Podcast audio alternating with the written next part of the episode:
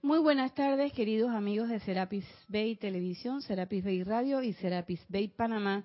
Hoy es lunes 5 y 30, hora de su espacio Cáliz de Amor. Yo soy Irina Porcel y la presencia de Dios Yo Soy en mí reconoce, bendice y saluda a la presencia Yo Soy en todos y cada uno de ustedes. Yo soy aceptando, Yo soy aceptando igualmente. Casa llena. ¿Y escucharon? La bella Edith dueña y señora de la cabina, el chat y la cámara. Estas son clases interactivas, tú que me estás escuchando en el aparente allá, si quieres enviar un comentario o pregunta, con mucho gusto lo contestaremos a través de Edith. Solamente tienes que comunicarte por Skype a Serapis Bay TV o Serapis Bay Radio. Y con mucho gusto pasaremos tu comentario o pregunta. Si estás aquí, usen el micrófono. y, por supuesto, si estás escuchando la clase en diferido, es decir, que no es lunes y no es las 5 y 30, puedes escribirme a la dirección irina.serapisbay.com y con mucho gusto contestaremos o comentaremos según sea el caso. Tenemos patrocinadores esta semana. Tenemos muchas, muchas, muchas actividades. Empezando el sábado a las 9 de la mañana tenemos servicio de transmisión de la llama. Usted se puede conectar un poquito antes de las ocho y media y usted va llevando y mandando su mensaje de que está conectado para que sea recogido. No siempre se leen los conectados en la transmisión de la llama, pero siempre es importante saber que estamos en contacto. El domingo a las 9 de la mañana nuevamente tenemos servicio de transmisión de la llama de la ascensión. Empezamos siempre la transmisión alrededor del cuarto para las 9, o sea, 8.45. Ustedes se pueden conectar e igualmente dar eh, su nombre para que estén en la lista de los conectados. Y empezamos la transmisión en punto a las 9 de la mañana. Luego, a la una de la tarde en punto, tenemos Serapis Movie. La película es Coco. Y la anfitriona es la bella Erika Olmos.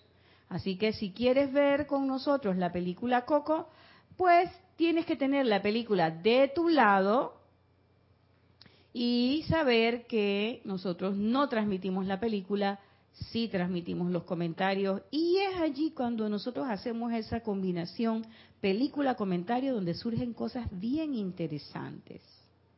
Así que los invito para que nos acompañen todo este fin de semana, sábado con servicio de la llama de la ascensión, si no me equivoco es Royal Teton, ¿cierto? Servicio de la llama de la ascensión, Royal Teton, el domingo servicio de la llama, no, perdón, servicio de transmisión de la llama Royal Teton sábado, transmisión de la llama de la ascensión domingo y a la una de la tarde en punto comenzamos con los comentarios preliminares de la película Coco. Y todos van a ser muy bienvenidos. Aunque no lo crean, ustedes ya saben qué libro es este, ¿verdad? La Edad Dorada del Maestro Ascendido Kusumi. A este libro se le han caído la portada y todo. Y yo he estado tentada a cambiarlo. Una vez quise cambiarlo. Pero lo he usado tanto y somos, han, como dice uno, han sido tantos años y tan bonitos años que no lo quiero cambiar. Así que ustedes me perdonan que él esté sin contraportada y sin portada, pero aunque ustedes no lo crean, es la edad dorada del amado Maestro Ascendido Kusumi, que hoy vamos a ver un capítulo que se llama Haciéndole frente a las limitaciones de la vida. Fíjense que yo antes de empezar la clase quiero darle las gracias a Edith Bay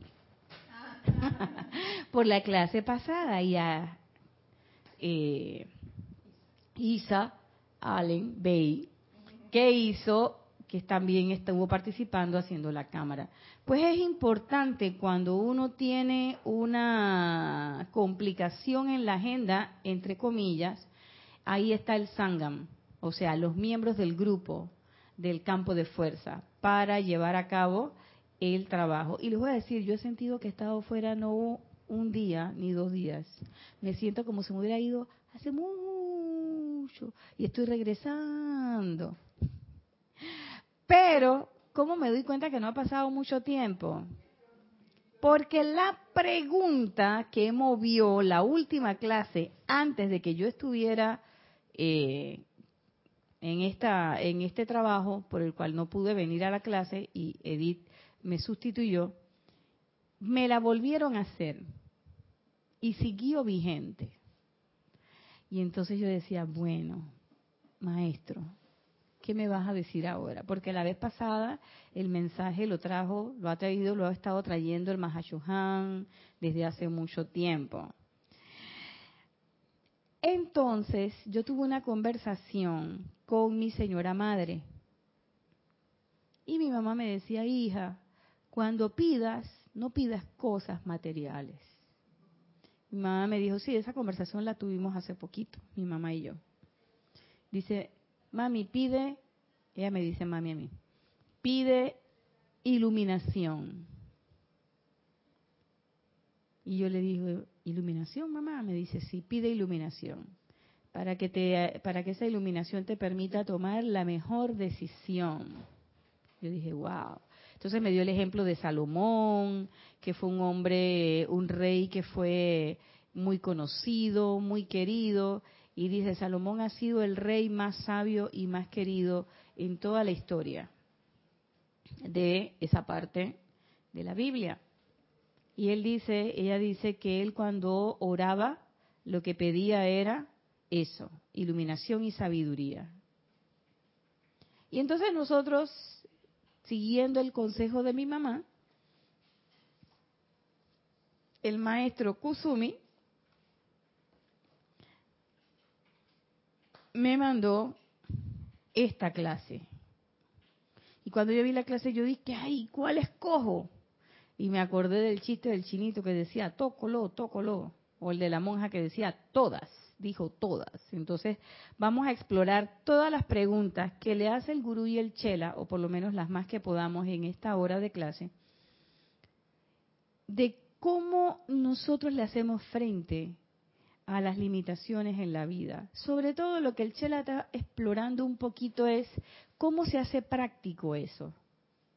Y un poco el maestro le rompe algunos esquemas que nosotros como estudiantes de la luz tenemos con relación a la iluminación y a la adquisición de las maestrías, las destrezas y las competencias. Así que sin más, vamos a escuchar la pregunta del Chela, que dice, amado maestro, ¿cómo cambia un hombre el patrón de su vida? Y esa es una cosa que nosotros nos hemos preguntado muchas veces. Yo quiero un cambio, pero ¿cómo lo hago realmente? O a veces hacemos la pregunta al revés.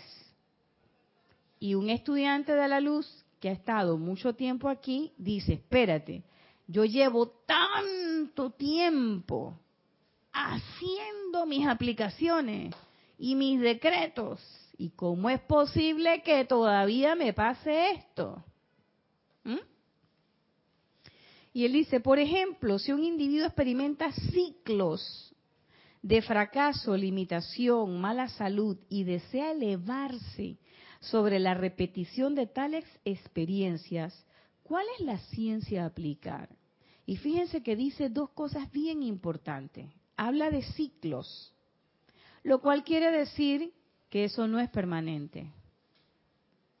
Y que cada cierto tiempo, por supuesto recuerden las siete leyes herméticas, por ley del péndulo, en algún momento estoy ¡guau! bien arriba, ¡ah! y de repente baja el péndulo y estoy bien abajo, o de repente me voy al extremo oh, y estoy bien triste.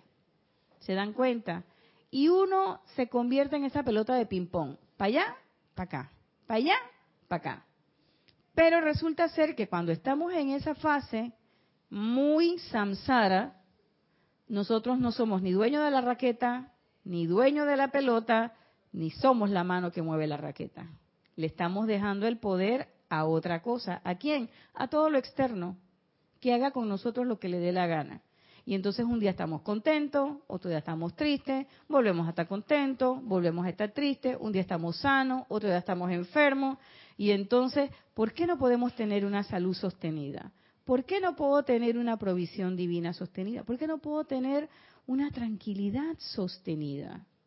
Y como dijimos en la última clase, ¿quién dijo que lo que tenemos que precipitar son cosas como esta mesa, ay, como esta mesa, o como este vaso, o como esta casa? ¿Por qué tienen que ser cosas físicas? También precipitamos sentimientos, pensamientos, actitudes y conductas que nosotros creemos que son nuestras. Es que así soy yo. No, no, no, así no eres tú.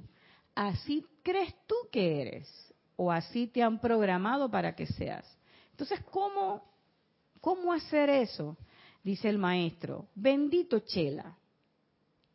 Primero, el individuo debe querer cambiar el patrón. Y yo dije, pero Dios mío, si yo de verdad quiero cambiar el patrón, ya me cansé. Y me parece estar escuchando y diciendo, amada, amada magna presencia, ¿qué parte de que quiero cambiar el patrón tú no entendiste? Y me parece estar escuchando a la magna presencia decir, ¿y qué parte de que la que cambia el patrón no eres tú? Tú no entendiste, Nadia. Entonces yo dije, mm, ya te entendí, ya, ya te escuché, ya te escuché, magna presencia, ya, cógelo suave.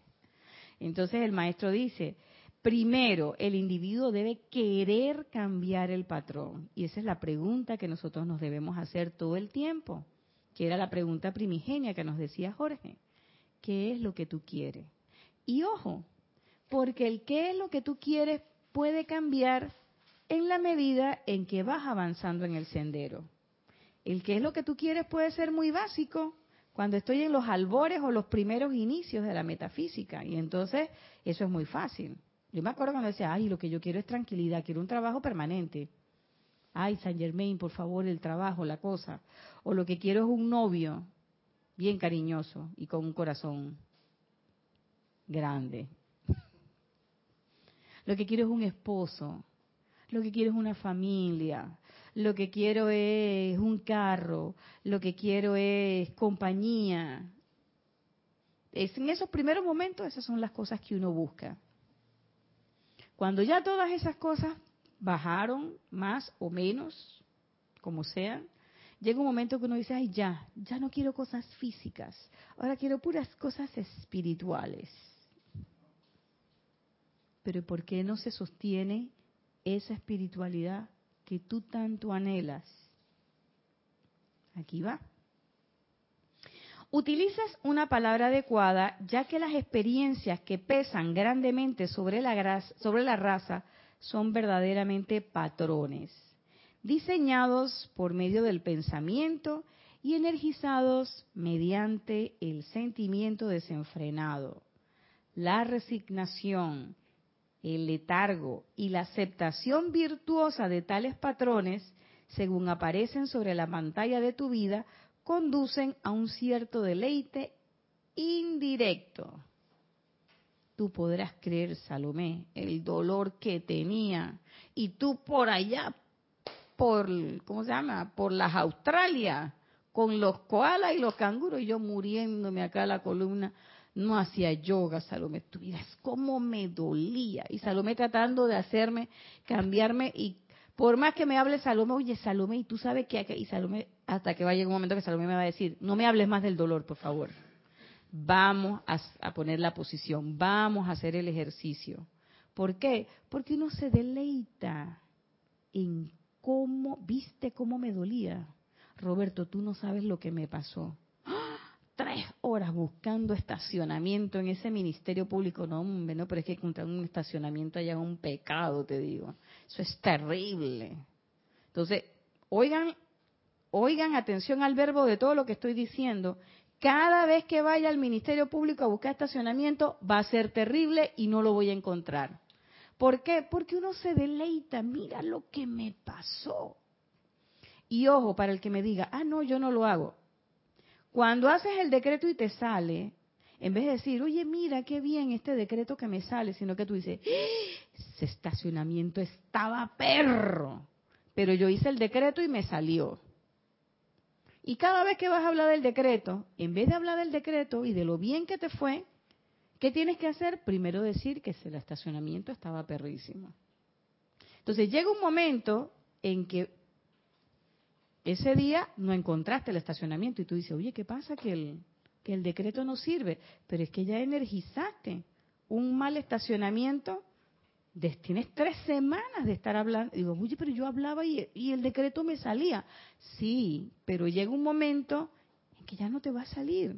¿Por qué? Por el deleite indirecto de, oye, mira cómo yo he tenido que superar estas dificultades. Entonces, ¿por qué tienes que mencionar las dificultades? No, para que la gente sepa de dónde es que yo vengo. Es que tú no vienes de ahí. Dime, Roberto. También tenemos que tener muy en cuenta que pensamos, pensamos que, que solamente decretamos cuando venimos a los ceremoniales y tenemos un formato pre, preestablecido, preconfeccionado y un orden eh, por los maestros establecido y todo lo demás. Eso, ah, eso es decreto. Ah, no, pero lo que yo emito con mi, con, mi palabra, con mi sentimiento. Ah, no, eso no es, eso no es decreto. Pero es cuidado que más tan o más decreto que el mismo, porque le está metiendo hasta cuidado que más sentimiento que propiamente, porque el ceremonial hay que ser sincero, a veces no le metemos el sentimiento, pero acá a estas situaciones de que nos ocurren al día, a diario sí le metemos y lo impregnamos con un sentimiento de horror increíble. Y todo eso es decreto. Y eso es muy importante, porque ¿qué pasa? Como dice, como dice el maestro, son verdaderamente patrones diseñados por medio del pensamiento y energizados mediante los sentimientos. Entonces son situaciones que se llenan y ellas se van haciendo más fuertes a base de qué? A base del pensamiento y el sentimiento de muchos. Y usted ve que eso se prolonga ahí. ¿Y por qué tenemos esos patrones en esta existencia? Porque ya han habido muchos seres humanos que los están alimentando. Entonces pongámonos en eso. Si ya hay tanta gente alimentando ese patrón imperfecto, yo, estudiante de la luz, ¿por qué tengo que alimentar ese patrón imperfecto? ¿Por qué? Porque además por el letargo, la inercia, hemos dejado que nuestros cuerpos funcionen a la buena de Dios, decía mi abuelita, a la gachapanda decía por ahí otra.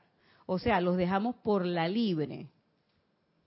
No le ponemos disciplina ni estructura. Ay, no, ¿para qué voy a meditar? No, si mi presencia sabe lo que yo quiero. ¿Para qué yo tengo que meditar si mi presencia es pura y perfecta? Ella sabe qué es lo que yo necesito.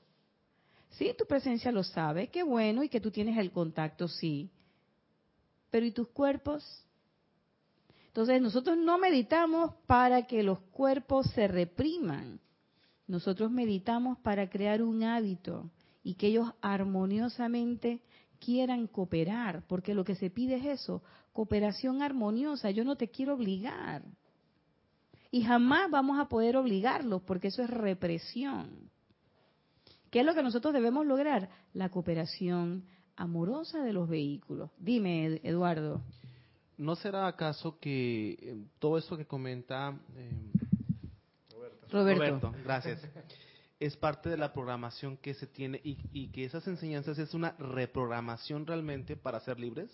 Claro, además, claro, gracias, por supuesto que sí. Pero para reprogramar, ¿qué necesitas? Necesitas ponerle un hasta aquí a la programación anterior.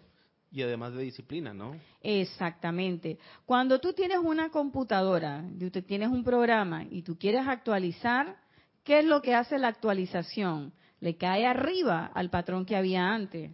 Entonces, los que estamos hoy en un programa versión 2013, por ejemplo, para no darle propaganda a ninguno, ¿qué hacen? Le caes encima a todas las programaciones que existieron antes. Entonces, nadie que esté usando hoy la versión 2013 va a querer que tenga, por ejemplo, la fuente, los espacios, los interlineados, la figurita que se tenían en 1998. Por el contrario, uno lo que quiere es que tenga la última actualización. Entonces, igual pasa acá. Yo quiero que haya un cambio de conciencia real. Tengo que abandonar esa conciencia que tenía desde el inicio. Pero ¿por qué no la puedo abandonar? Porque me siento a gusto. Y eso hay que reconocerlo. Es como cuando tenemos un problema, lo el primer paso para solucionar un problema es reconocer que lo tienes. Eso en primer lugar. Y en segundo, después, avanzar al segundo paso, querer cambiarlo. Una vez que lo reconozco, es difícil que tu mente te deje tranquila, porque ya tú reconociste que tenías un problema. Dime, Di, tú ibas a decir algo. No, yo te iba a, se me olvidó parte. Pero bueno, lo que te iba a decir es por varias cosas.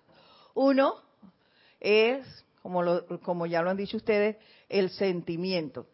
Donde yo, yo escucho una conversación, digo que estoy callada y no participo, pero escuché y, le, y no me agradó lo que dijeron, ya yo ahí puse sentimiento y ya eso me permió y mi mente lo fotografió. Entonces ya eso es un hecho de que es parte mía. Otra cosa es que queremos hacer un cambio, que era lo que hablabas.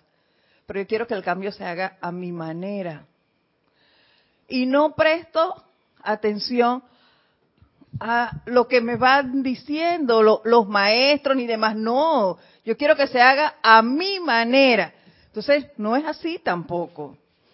Y lo otro que quería decir era la parte que, que se me olvidó. era, era eso, que nosotros queremos hacer una cosa, pero una vez hoy, eh, dentro de dos días otra vez, o hoy, si, si lo estoy haciendo, medito 15 minutos, pero en la noche ya tengo sueño 5 minutos. Mañana en la mañana eh, medito 10 minutos porque me paré tarde. Y en la noche tres minutos, porque ya me estoy durmiendo. Entonces, no hay un ritmo, no hay un tiempo establecido para eso, y tampoco es que voy ahora media hora, no, lo que debemos hacer, creo yo, es el tiempo que yo dedique a eso, hacerlo lo mejor posible. Y durante el día yo no tengo que sentarme a meditar propiamente, pero si hay una situación yo puedo hacer mi llamado a la presencia y me desligo de lo que está pasando a mi alrededor y me conecto con la presencia. Y ahí mis cuerpos estarían alineándose siempre con la presencia y dejo de lado las circunstancias que se estén dando a cabo. Tú te leíste la clase. Porque eso es lo que está diciendo el maestro. Ya, se acabó la clase, sería... no, mentira. Pero es cierto, todo eso que está, eso, eso es un planteamiento muy, muy certero. Porque el problema con nosotros es que nosotros queremos la manifestación y después de la manifestación ya. Y miren lo que dice el maestro por acá. Me voy a adelantar un poquito y después vamos a regresar a la pregunta del Chela. Cuando el individuo ha sometido al egoísmo y el deseo humano de mejorar los diseños del cielo, ha completado su entrenamiento y miren lo que le dice el maestro.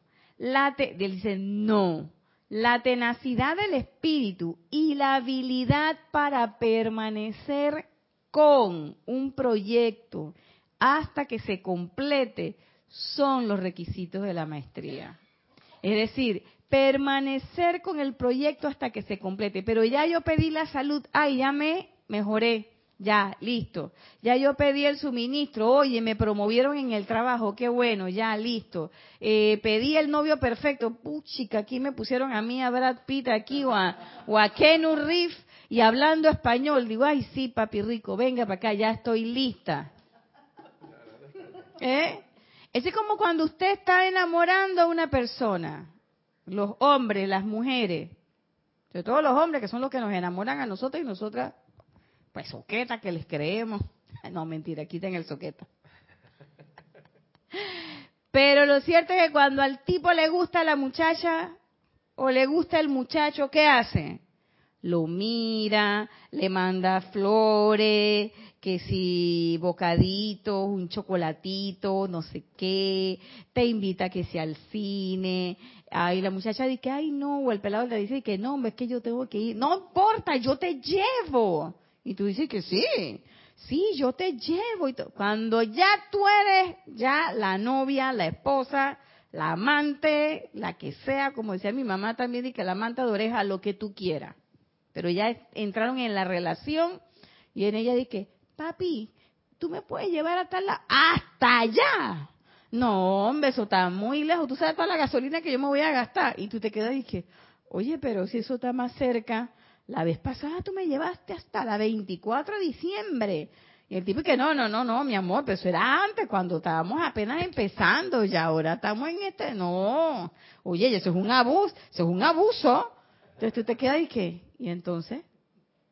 Después se pone bravo, póngase usted que son novios, se pone bravo si viene otro, y entonces le da algo, ¿y tú qué hacías con ese? Pero es que tú no me quisiste llevar. Este, pela el ojo porque ese tipo te quiere enamorar. Entonces tú dices, dice, pero ¿y entonces qué hago? ¿Ves? Entonces, ¿qué pasa? Cuando tú vas y les preguntas, yo hacía mucho ese trabajo durante mucho tiempo y trataba a las parejas, ¿qué me decían todas? Ay, es que ya no es el mismo de antes. Y tú le preguntabas al señor, oiga, ¿y usted qué pasó con la señora, la doña? Ay, doctora, pero ¿para qué es si ella ya sabe que yo la quiero? Tú dices, no, tú tienes que recordarle a cada momento Ah, pero yo no puedo estar todo el día diciendo. Digo, no, pero no tienes que decírselo, pero hay gestos. Tan sencillo como preguntarle y decirle, oye, ¿cómo fue tu día? ¿Te fue bien? Ese es un gesto que implica que tú te preocupas por esa persona. Si no viven juntos, eh, un mensaje que diga, oye, que tengas buenas noches, espero que todo siga bien. Esa es implicación de que alguien o te dejó el, o o te deja o lo que fuere, se va, y avísame cuando llegas a la casa para saber que estás bien. Y a veces yo me reía, pero yo decía, oye, pues además tengo que subir las escaleras. Y un día me caí de las escaleras y me fracturé, como, como siempre, como suele suceder conmigo, me hice una fractura en, el, en, en, la pierna y terminé en el hospital y cuando a última hora le escribí, esta persona me dice, pero ¿por qué no me escribiste en el momento si yo pensaba que ya estabas bien? Y yo entendí entonces y me dijo, ¿viste? Porque yo cada vez que te dejo te digo, espero que estés bien. Escríbeme cuando llegues. Yo tenía que subir en ese tiempo, eran 15 pisos, hasta el lugar donde yo estaba. Y resulta ser que me tuve que bajar en el, no sé qué pasó con el elevador, que bajó en un piso antes y tuve que bajar dos pisos hasta el 15. Y en esa me resbalé, me caí y me fracturé el pie. Entonces tú dices, pero ¿por qué vas a rechazar ese, ese, ese gesto? Bueno, igual nosotros. Pero nosotros, ¿qué hacemos? Ah, no, ya. Ya yo estoy saludable. No, señor. Sostenimiento. Porque este sendero es, además de autoconsciente, es autosostenido. Entonces no hay que la presencia sabe que yo necesito salud. No, la presencia nada, porque la presencia no está allá, la presencia está aquí. Entonces yo soy la presencia sosteniendo mi conciencia de salud, sosteniendo mi conciencia de prosperidad, sosteniendo toda la manifestación de lo que yo quiero. Ay, pero entonces nunca voy a coger una una licencia por ahí, pues, un relax. Pero ¿para qué quieres corregir un relax? Si tú lo que quieres es estar bien siempre. Entonces yo no entiendo, yo no entiendo, porque todavía estoy metiéndole el diente a eso, como si yo quiero estar bien, me tomo ratos y momentos para pensar y además regodearme en que me siento mal. O sea, eso todavía yo estoy explorando por ahí. ¿Por qué? Porque eso lo hacemos nosotros mismos. Entonces él dice, por ejemplo, él pone el ejemplo de la guardiana silenciosa. Si la guardiana silenciosa de la dulce tierra se cansara de sostener el patrón dentro de su conciencia, sobrevendría la disolución del planeta. Usted se imagina que la guardiana silenciosa diga que va a coger un break. Chuchito el mundo dice agárrense que viene la cosa, viene la cosa. ¿Por qué? La guardiana silenciosa va a coger un break, agárrate que viene. Oye, Entonces ella no coge un break, ella dice, espérate, yo tengo que sostener el concepto inmaculado de este planeta. ¿Por qué? Porque aquí hay un poco de gente que no está haciendo su trabajo, no está sosteniendo su concepto inmaculado. Entonces yo tengo que sostener el concepto inmaculado del planeta. ¿Para qué? Para que esta gente, aunque no tenga conciencia, por lo menos tengan un planeta donde evolucionar. O sea, básico. Entonces dice, muchas veces un hombre comienza un proyecto con gran entusiasmo solo para dilapidar sus energías y abandonar el diseño mucho antes que haya servido a su propósito. Esa es la primera, que siempre nos dicen a la vuelta de la esquina, a la vuelta de la esquina, y de verdad que uno justo antes de la manifestación, uno abandona la cosa. ¿Por qué? Porque dice que nos cansamos. ¿Cuántos eones tienen los maestros esperando que nosotros hagamos el trabajo? ¿Hace cuánto vino el Maestro Jesús? Y todavía estamos repitiendo la misma cosa. Y cuidado que somos nosotros mismos que tuvimos en ese tiempo encarnado y volvemos a estar encarnado ahora. A mí eso, quiero que sepan que yo les digo que a mí eso me parte el corazón. Cuando pasa eso, yo hasta que siento una cosa como que digo, ay Dios mío, no puede ser que yo era de las que estaba en ese grupo. Y lo más seguro es que sí. Lo más seguro es que sí. Y cuando los maestros aquí hablan y dicen que a ustedes les estamos hablando esta noche, yo digo, y qué chuleta, ya tú estabas allá esa noche, loco. Y mira dónde estás ahora. Entonces tú dices que hacha la vida. Pero qué acto seguido yo digo, ¿sabes qué? Eso no me preocupa, porque ahora es que tengo conciencia, ahora es que lo voy a hacer, ahora es que estoy en el momento. Yo no voy a lamentarme por lo que ya pasó. Bueno, sí, pero eso me dura segundos, ya, no es como antes. Cuando yo escuché la historia de que de la Atlántida y de, de Lemuria, yo dije, chuzo, cha la vida, yo tengo, me miraba al espejo y que tengo pinta de Atlante, loco. No puede ser. Y yo decía, ay, qué chuzo. Y a última hora yo fui de la que le dije a Serapi que, no, no, no, yo voy en, la, en el próximo barco, yo voy. Lo más seguro. Pero no, uno quiere decir que no, no, no, es que yo fui de las que acompañé al maestro, a Luxor. ¿Qué acompañaste a Luxor a dónde? Tú fuiste de la que dijiste que yo voy en el próximo bote y en el próximo bote se hundió la cosa y no hubo próximo bote. Entonces tú te quedas pensando, Dios mío, entonces tiene que venir otro, otra Atlántida, otra Lemuria, para que uno aprenda esta es una oportunidad de oro, tener tantos de estos libros. ¿Mm? La Atlántida la vivimos a cada rato. Cada vez que te da una situación, Naya. Ay, Edith. Y se te olvida de momento cuál es tu aplicación.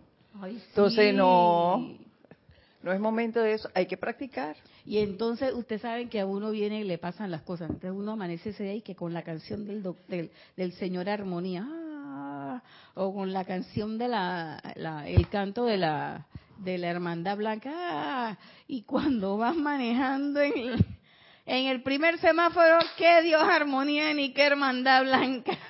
Entonces, ¿esto qué es? Pero claro, que ahí está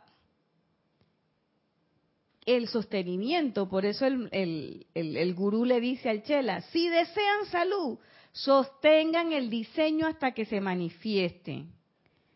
Y dice, y luego sosténganlo tanto tiempo, fíjense que no es como necesites estar saludable, tanto tiempo como necesiten utilizar el cuerpo físico toda la vida. Bueno, no, esa no era. Entonces, si tú quieres estar saludable, es sostener esa conciencia de salud todo el tiempo que necesites tu cuerpo. ¿Para qué? Para hacer el plan del maestro aquí en este plano. Entonces tú dices, ay, y a mí me pasó eso ayer, yo dije, ¡Ah! pero yo no me sé cuál es el plan del maestro entonces, pero en algún momento te van a bajar las habas. Entonces, ¿qué pasa? Yo tengo que garantizar que este cuerpecito esté saludable para el momento en que eso se manifieste. Y si eso no se manifiesta en esta encarnación, ese no es tu problema. En ese momento me parece estar volteando para donde la otra y decirle, ¿y a usted quién la mandó a hablar? Quédese ahí tranquila. Entonces la otra Nadia va y se queda y dice, sí señora. Y se queda ahí quietecita. Porque siempre hay una que se te mete y que, ¡Ah! ¿y si pasa esto? ¿Y si pasa lo otro? Ese, esa es la, la, la etérica.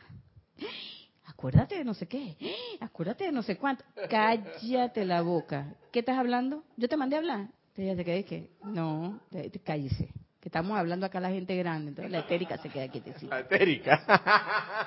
La Nadia etérica. Tiene, se queda tiene, quietecita. tiene la etérica, la mentálica y la, y la sin- Oye, sentimental. Sí, son cuatro. Y la física. Son cuatro. Y dice Kira, cuatro y la que manda. Entonces, ¿por qué? Porque uno mismo, uno mismo se va creando su cuentecito. Y uno mismo se lo va recreando. Y después uno esa mentira, uno se la cree. Y uno la justifica. Y la defiende. Oye, Edith, pero es que eso no puede ser así. Tú no me puedes decir eso porque es que yo soy bien sufrida. Y eso es una mentira, eso es una ilusión. Entonces tú no te estás dando cuenta que tú mismo te estás tirando un tiro en el pie.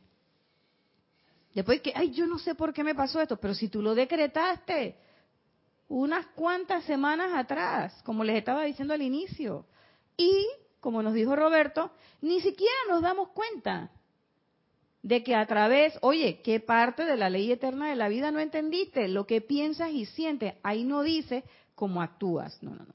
Lo que piensas y sientes, eso traes a la forma. Entonces, cuando yo actúo de una manera, mi actuación no puede ser diferente de mi pensamiento y sentimiento.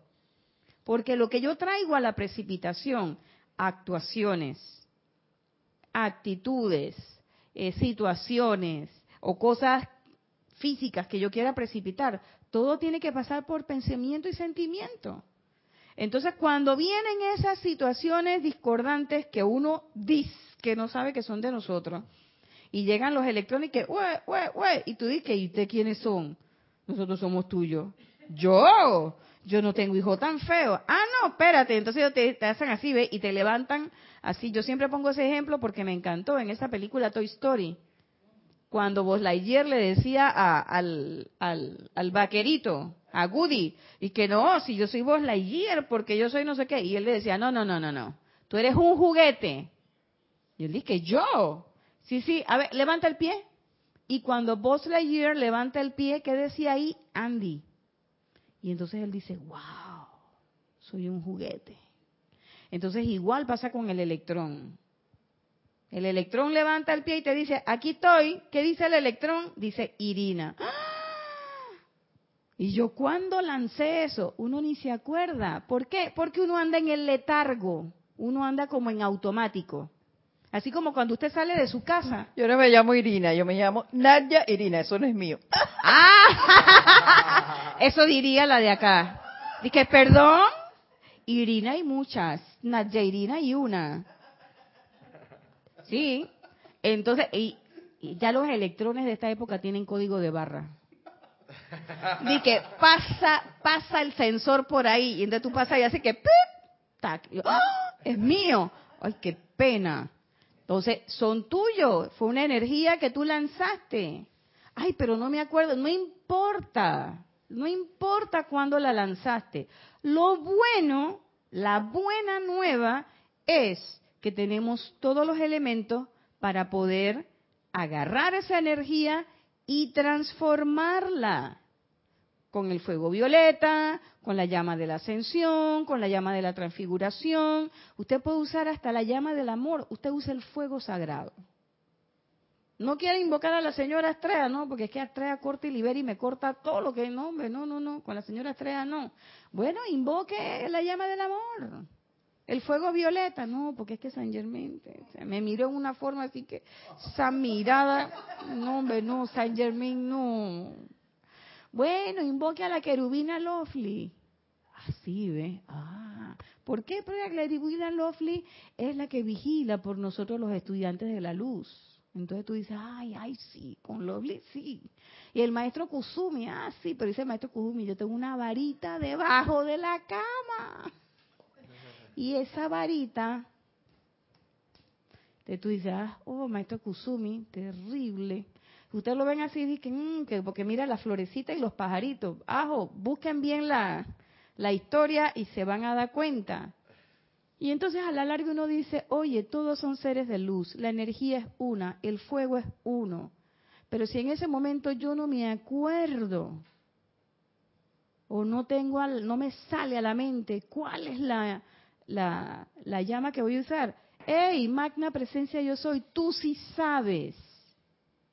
Yo soy tú y yo soy la magna presencia yo soy en este momento usando el fuego sagrado para poner en orden divino esta situación. Y por ahí empieza a fluir la cosa. Porque tampoco es a veces la cosa de memoria, te lo sabe de memoria y se te olvida. ¿Mm? Entonces, es sostener tanto tiempo como necesiten usar el cuerpo físico. Si desean opulencia financiera, sostengan su aplicación hasta que se les manifieste. Y dice el maestro, y atención, no abandonen su aplicación. No abandonen su aplicación, ya que todo en este mundo es transitorio, a menos que se sostenga conscientemente después de ser traído a la manifestación. ¿Quieres más provisión divina? ¡Ey! Te llegó el, el ascenso. Tú sigue haciendo tu aplicación y sigue sosteniendo ese patrón. ¿Para qué? para que constantemente se esté produciendo el suministro. ¿Tú quieres salud? Yo sigo sosteniendo y sigo haciendo mi aplicación de salud hasta el último día. ¿Por qué? Porque yo necesito este cuerpo físico en salud perfecta para poder hacer toda, todo lo que sea menester hacer en este momento, en esta encarnación. No lo puedo dejar para después. ¿Por qué? Porque yo no sé qué conciencia voy a tener. Yo no sé ni siquiera si voy a venir en una próxima encarnación. Yo no sé nada. De lo único que yo tengo conciencia en este momento es de este momento presente. Yo ni siquiera sé si mañana pasado. Pero claro, yo planifico y todo lo que tú quieras, pero lo que no hago es procrastinar. Una cosa es planificar y otra cosa es procrastinar. Si ahora yo se, me vino a la mente la cosa, hey Nadia, estás procrastinando, te estoy pillando. Hay una vocecita que me dice que te pillé, eran 20 minutos, nada más hiciste 10, y tú dices que, pero tú te das cuenta de todo, sí, te estoy pillando. Tú y la vocecita y que te estoy viendo. Eran 20 minutos, hiciste 10. ¿Qué pasó? No, no, no, es que estaba pura, rápido, veía tarde para, para el trabajo. Entonces, en la noche cuando llego, esa misma voz me dice que, hey, pon el reloj 10 minutos antes, que porque para que no llegue tarde al trabajo y puedas hacer los 20 minutos de meditación. Claro. Si no, entonces, ¿para qué? Entonces, ¿para qué vas a andar corriendo? Oye, claro. Y entonces, hey, mi aplicación de salud, no por si ya yo estoy saludable, para sostenerla para sostenerla. Y por eso es que él dice, todo en este mundo es transitorio a menos que se sostenga conscientemente después de haber sido traído a la manifestación. ¿Y nosotros qué hacemos?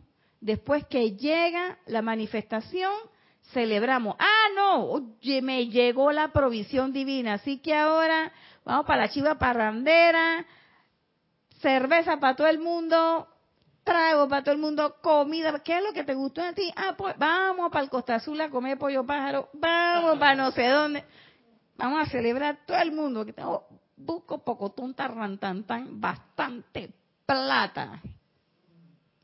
Pero el dinero es transitorio, la sustancia dinero es ilusoria. La única forma de utilización es para este plano, es un mecanismo de intercambio. ¿Mm? Entonces pues que y entonces, hoy no vamos a la chiva parandera. No, si ya se acabó la plata. Tengo que volver a hacer otro tratamiento para que llegue. Ay, qué pereza. No, señor, uno hace el tratamiento y lo sostiene una y otra y otra y otra y otra vez. Por eso es que dicen los maestros, conciencia de opulencia. Entonces, te llegaron 25 centavos, gracias Padre por la provisión. Eso, eso qué garantiza que esa rueda se mueve hacia adelante. Oye, me llegaron tres dólares. Gracias, Padre, por la provisión. Oye, tengo que pagar tal cosa. Y bueno, Llegó de alguna, gracias Padre por la provisión, porque la tengo en ese momento y eso garantiza que la rueda se mueva. Dime, Eduardo. Es como comer, ¿no? Que ocupas o necesitas tres veces comer, igual la provisión, ¿no? Pedirla en cada momento. Claro, porque tú no vas a decir que, ¿para qué vas a comer si media hora después tienes que ir al baño a descomer? No, yo como, ¿eh? Nadie me quita lo comido, ¿eh? Sí, mi abuelita decía, nadie me quita lo bailado, porque ella dice que ella se fugaba. En ese tiempo las casas no son como ahora, las casas en el interior tenían unos portales grandes que se abrían y al lado de las casas, de la entrada principal, las ventanas de los cuartos eran unas ventanas también que se abrían. Y entonces en la parte de arriba no se cerraban, sino que tenían como unas borlas así, unos adornos de, eh, de madera, y entre ese adorno y la puerta había una ventanita. Y esa ventanita, pluk, pluk, se cerraba. Pero las casas no se cerraban con candado así como ahora, entonces ellas venían y por ahí se fugaban yo también cuando estaba chiquita hacía todo eso, me fugaba, pero yo era una niña, yo me iba a hacer lo que aquí en Panamá le llaman bichera, me iba a los patios de los vecinos a comerme la fruta de ellos. Pero ellos también venían a mi patio a comerse la mía, por eso es la bichera. Cuando me mudaron de allá para acá, y yo tuve que mudarme para el lugar donde vive mi mamá, que son casas de mampostería, de cemento, no eran así de quincha como de, de lodo con mezclado con paja, no tenían ventanales que se abrían, sino unas ventanas que son de, de, de, aluminio con cristal que se cierran y se abren, que tienen un sedazo, una malla, y la gente además le pone verjas afuera de la casa, y la casa tenía una sola entrada y una sola salida. Y cuando yo entré, yo dije, ¿y por dónde me voy a escapar? No había por dónde. Yo estaba bien traumatizada. ¿Tú te das cuenta? Entonces, bueno, esos son cuentecitos que uno tiene ahí guardado. Entonces, a, uno no le puede pasar así, quedarse encerrado ahí en eso. Entonces yo tengo que sostener la manifestación que yo quiero en cualquier momento. De lo contrario, yo puedo regresar, echar para atrás. Él aquí dice una cosa también un poquito antes. El individuo que sirve voluntariamente. Ah, no, aquí, esta parte importante. El Chela pregunta, si el individuo percibe una oportunidad de ayudar al prójimo, pela el ojo aquí, o a la gran hermandad blanca mediante algún servicio, ¿Esto es suficiente para cambiar su patrón de vida? ¿Y qué contesta el gurú? Bendito Chela. No. Todas las preguntas aquí fueron no. Yo decía, pero maestro, ¿cuándo me va a decir que sí? Y el maestro dice, no, porque eso es regodeado de tu personalidad. Y ahora van a ver por qué. Dice, no, el servicio realizado por obligación en el cual no hay amor es de poca utilidad para el maestro o para la propia presencia del individuo. O sea, no se matriculen por ahí. Y que yo voy a hacer este servicio porque después me va a caer plata. O sea, yo voy a tener conciencia de prosperidad para que me traiga la plata, me caiga la plata. ¿Cómo hace el dedito? Así, ¿verdad? No, pi, no o yo voy a pensar, o yo voy a ayudar a toda la gente porque yo quiero que eso me revierta en salud, provisión, no sé qué, no sé qué, no sé qué. Yo ayudo para que me ayuden. Porque ya yo sé que hay una máxima que dice que dando es que se recibe. Sí, pero espérate una cosa. Una cosa es dar y recibir y otra cosa es yo voy a dar para que me den. Eso es otra cosa. Eso es motivación oculta. Entonces, dice que es de poca utilidad, no solo para el maestro, sino para tu presencia. Al individuo le debe encantar, y lo dice con mayúscula cerrada, encantar, prestar estos servicios que de por sí están cambiando la forma y patrón de sus ciclos pasados de manifestación imperfecta. Debe lanzarse ansiosamente a encontrar la oportunidad Tal hombre constituye un nuevo patrón de la sustancia de la gracia. Es decir, si no quieres hacer eso, si no te entusiasma hacer eso, no lo hagas. No es obligación venir a los ceremoniales, no es obligación dar clases, no es obligación venir a los Serapis Movie, a las transmisiones de la llama. No es obligación. ¿Por qué uno viene? Porque uno quiere porque yo siento como que, ay, me falta, algo me falta. Miren que yo he sentido que han sido meses los que no he venido, y fue una clase. Y yo siento que han sido como long, long time ago, mucho, mucho, mucho tiempo. ¿Eh? Así como, que far, far, far away. Algún día, no. Después dice, Amado maestro, el individuo que sirve voluntariamente al percibir la, oportunidad. Porque este Chela también es bien vivo. Fíjense que él está ahora cambiando la pregunta. Es la misma, pero al revés. Dice que, amado maestro, el individuo que sirve voluntariamente, porque ya el maestro le dijo que tenía que ser voluntario, entonces ahora él viene y le dice, el individuo que sirve voluntariamente al percibir la oportunidad, entonces es un maestro ¿Qué creen ustedes que le contestó el gurú? No. Bendito Chela. No. Tiene que haber humildad individual y pureza de conciencia. Chalapida. Humildad individual y pureza de conciencia.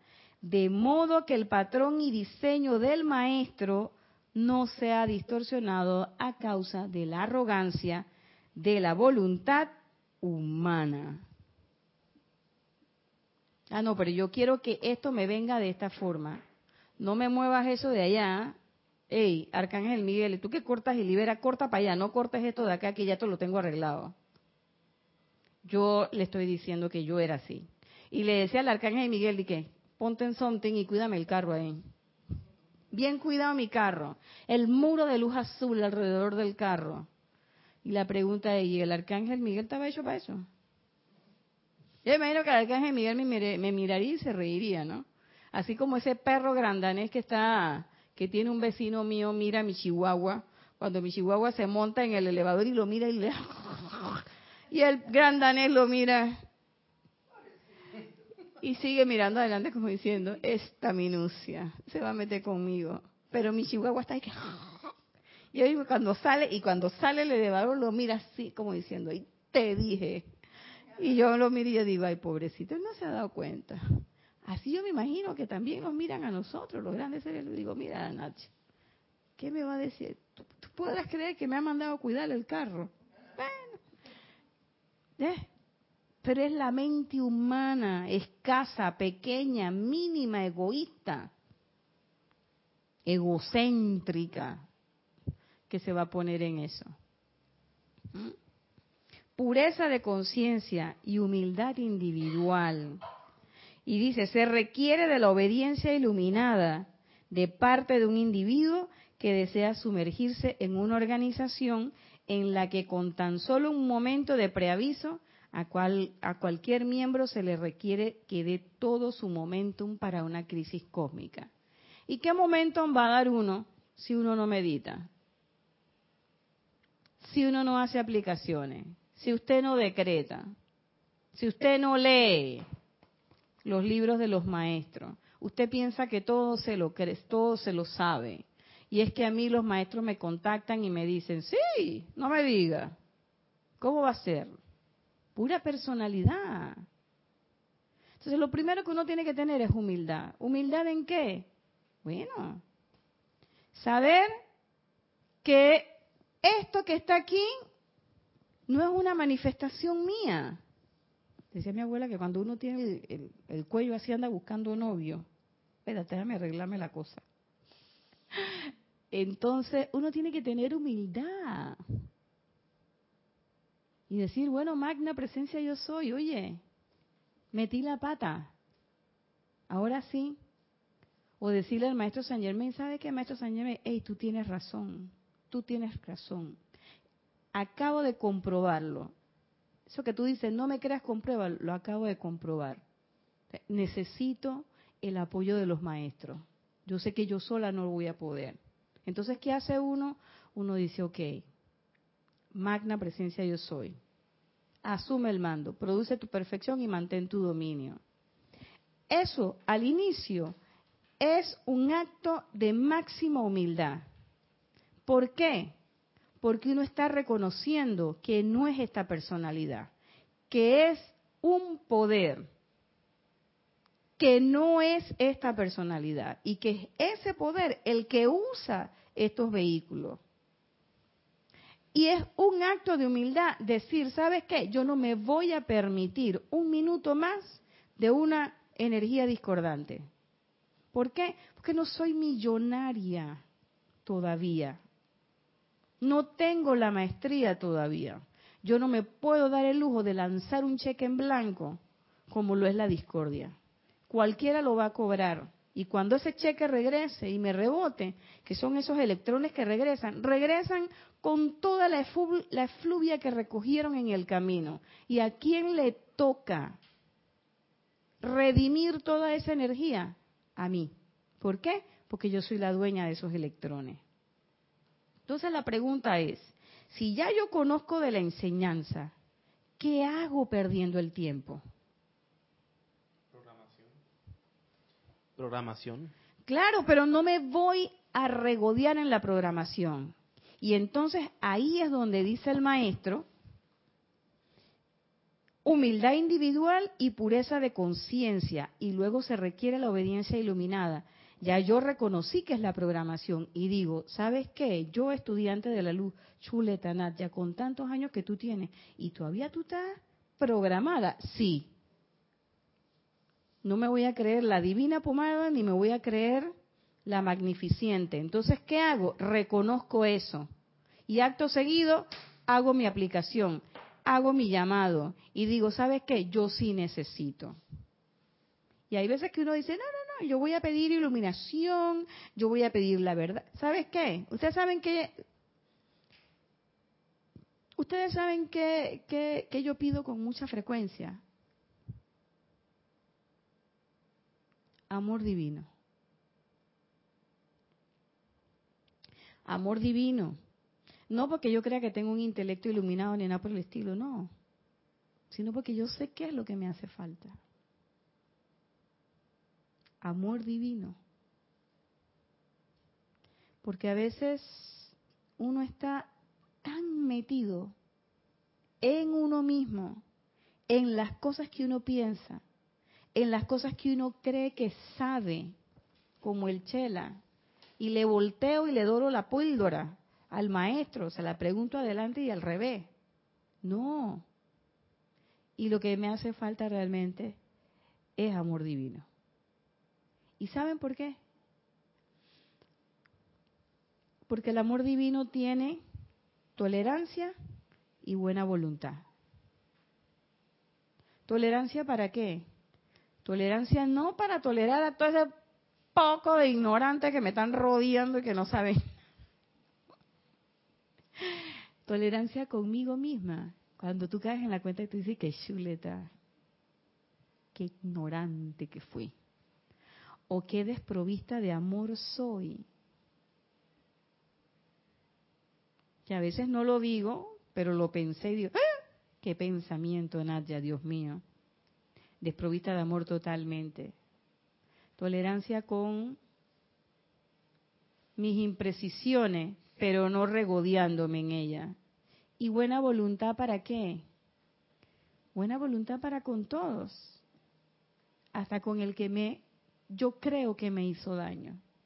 Pero ese que yo creo que me hizo daño no es más que una oportunidad que te da toda la ecuación de tu vida para poner en práctica algo. Entonces uno tiene que tener humildad para reconocer que uno no se merece nada, que uno no es nada, que uno simplemente es un ser humano más y que sobre todo ese título de estudiante de la luz no es nada. Soy un ser humano y tengo las posibilidades de cometer errores. Pero sobre las posibilidades de cometer errores, tengo también una gran posibilidad, y es de corregirlo, usar el fuego sagrado, obedecer iluminadamente, es decir, saber por qué quiero obedecer. ¿Y por qué quiero obedecer? Porque quiero cambiar, porque quiero hacerle frente a las limitaciones de la vida. ¿De qué manera lo voy a hacer? Si yo no soy capaz ni siquiera de reconocer las limitaciones en el espacio mínimo de mi humilde y pobre existencia. ¿Mm? Así de sencillo. Obediencia iluminada y pureza de conciencia. Honestidad, rayo blanco. Decir, ¿sabes qué? Esto es mío. Esto lo redimo. Esto lo cambio. Esto lo enfrento.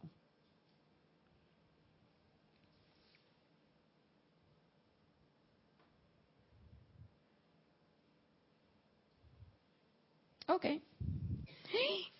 Nos faltaron dos, pero bueno, se los vamos a dejar para la próxima clase. Hasta aquí ha sido su clase de hoy. Esto es haciéndole frente a las limitaciones en la vida. Fíjense, este capítulo solamente tiene tres páginas, pero ustedes ven aquí que yo marqué varias, porque hay otros capítulos adelante que tienen cosas y enseñanzas de este maestro Kusumi que tienen que ver con esto. Pero por ahora, ¿qué les puedo decir? Observación, observación y observación. Y después de la observación que viene, autocorrección, autocorrección y autocorrección. Y alguien me preguntará, ¿y después viene de eso, viene la maestría? Le voy a contestar como el gurú y el chela. No.